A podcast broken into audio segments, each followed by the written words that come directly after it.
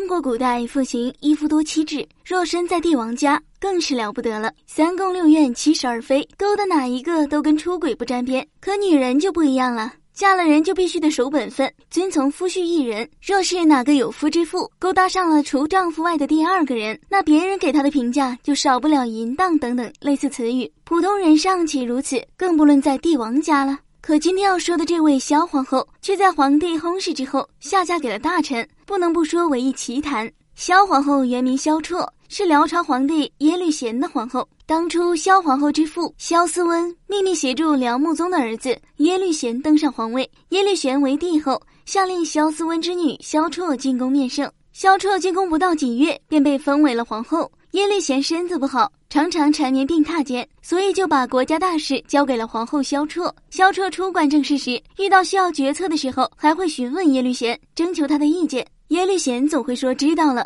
渐渐的，萧绰遇事再也不征求耶律贤意见了。公元九八二年，耶律贤在打猎途中病死，享年三十五岁。临终前，他下诏，此后一切国家大事都听皇后的。耶律贤死的那年，萧绰二十九岁，长子耶律隆绪十二岁。十二岁的耶律隆绪毕竟年纪太小，虽说已继承皇位，但实际上国家决策权还是掌握在萧绰手里。萧绰担心国家生变，就开始笼络亲信大臣，其中一个大臣就是韩德让。萧绰自小便与韩德让有婚约。耶律玄去世后，萧绰对韩德让说：“我们自小已有婚约，现在婚约仍作数。当今圣上就算你的儿子了。”萧绰曾让韩德让杀了原配妻子。未果，所以萧绰就秘密把韩德让的妻子给毒死了。萧绰与韩德让成亲后，让自己的儿子像父亲一样对待韩德让。此后，萧绰与韩德让从不在人前避讳什么，吃在一起，住在一起，是真正的夫妻。耶律隆绪对待韩德让也像对待自己的亲生父亲一样，因为韩德让没有子嗣，萧绰就让韩德让改成了耶律姓，更好的辅佐耶律贤治理国家。